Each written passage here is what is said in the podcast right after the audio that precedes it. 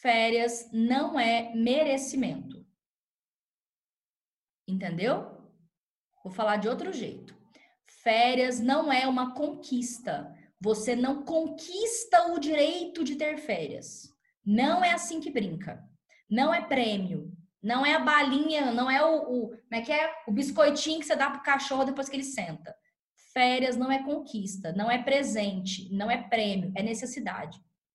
Fazer uma pausa estratégica é necessidade, porque senão a gente entra num discurso muito perigoso. Ah, não, cadê os nomes? A Emanuele merece tirar férias. A gente fala, mesmo? Cá de quê? Não, menina, que precisa de ver. Tá com as matérias tudo em dia. Bonitinha demais. Olha lá a gracinha. Ela, Fernanda, tem que entender que ela merece tirar férias, né? Ela merece. Mas aí você vai conversar com a Laura. A Laura não merece, Fernanda. Não. Que a Laura, a Laura não tá com a matéria em dia. Entendeu? Ela precisa do puxão de orelha. Ela precisa estudar nesses dias. Se a gente entender que férias é merecimento, a gente vai entrar numa, numa pilha perigosíssima.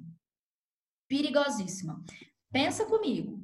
O ser humano, vulgo estudante, que não está com a matéria em dia, que vem remando, rapaz, ó, contra a maré, tentando botar a matéria em dia e não conseguiu.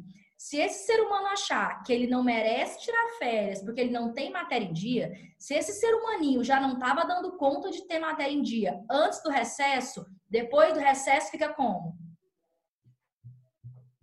Fala, fica como? Ué, aí que vai ficar pior. Vocês estão entendendo que não é merecimento? Não é merecimento. Não, não interessa se alguém acha que você merece ou não merece férias. Não é esse o ponto. Não é merecimento, gente é necessidade. Por acaso, um funcionário, quando ele vai tirar férias depois de um ano de trabalho, o patrão olha para a cara dele e vê se ele merece tirar férias? Existe isso? Tudo bem que tem gente que vende as férias, pega o dinheiro, é outra coisa. Mas férias não é merecimento. Não é uma questão de quem merece mais ou menos.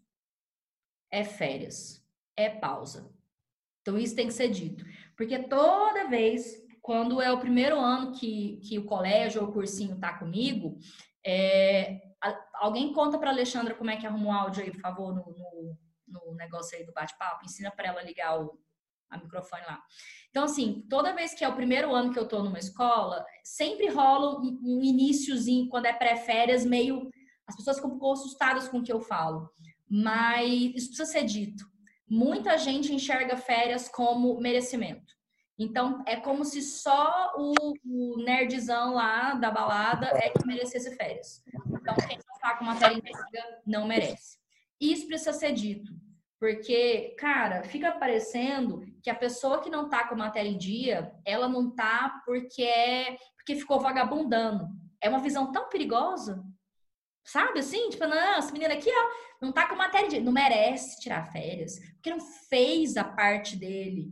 Mano, eu que conheço, a grande maioria de vocês aqui, a gente já teve duas oficinas presenciais, está sempre trocando mensagem. Eu não conheço a realidade profunda de cada um de vocês, conheço? Gente, cada um de vocês sabe o que, vocês estão passando. Eu não sei o que vocês estão passando, velho. Teve gente aqui que já perdeu ente querido, que mudou de casa, que foi pro interior, que voltou, que brigou com a família. Você tá entendendo? que cada um tem uma realidade. Tem gente que tem facilidade com adaptação de mudança. Tem gente que teve crise de pânico porque não teve mais aula presencial. Teve gente que com dois dias de quarentena estava em casa estudando de boa. Teve gente que demorou um mês para começar. Não estou exagerando. Teve gente que ficou um mês assim. Acorda, pega e fica assim.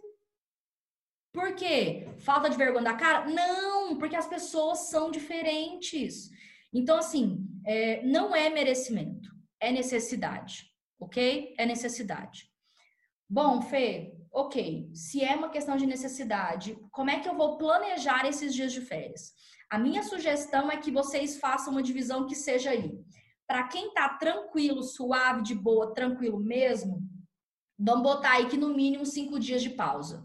Gente, cinco dias de pausa é ficar cinco dias é, totalmente parado tá? Inclusive, já dando um spoiler, qual é o pior planejamento de férias na sua, na sua visão, Fernanda? Aquele que você estuda meio período, os 15 dias. Não existe planejamento pior. Não existe. Por quê? Porque você, é, é, é, você não faz nenhuma coisa nem outra.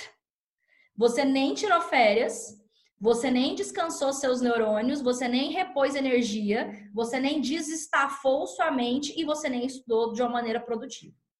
Mínimo, então, mínimo. É sempre tem, Bianca. Eu gosto da gente sincera. Eu recebo mensagem dessa sempre. Ai, Fernando, tive ideia para minhas férias. Então, eu queria só saber o que você acha. Já falar, ai, Jesus.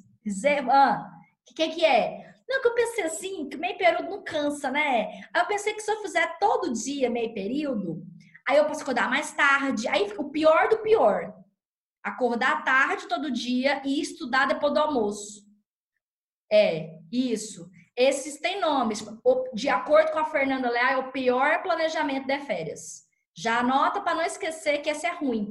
Esse é ruim agora, esse é ruim no ensino médio e esse é pior ainda na faculdade, se é que tem como ser pior ok? Esse é o pior. Nesse tipo de planejamento, você não desliga, você não para de pensar no, no, na questão, na física, na história. Então, seu cérebro não pausa, seu cérebro não descansa, certo? Eu vou ensinar como é que descansa, Amanda, porque a gente, no caso, também não sabe. Eu tô contigo. Eu aprendi a descansar depois da faculdade. Eu tinha muita dificuldade também, muita. Porque eu ficava com essa pilha de que tem que produzir, tem que produzir, tem que produzir, tem que produzir. Então, quando alguém me diz que não consegue descansar, eu acredito profundamente, porque eu era assim também. Tá?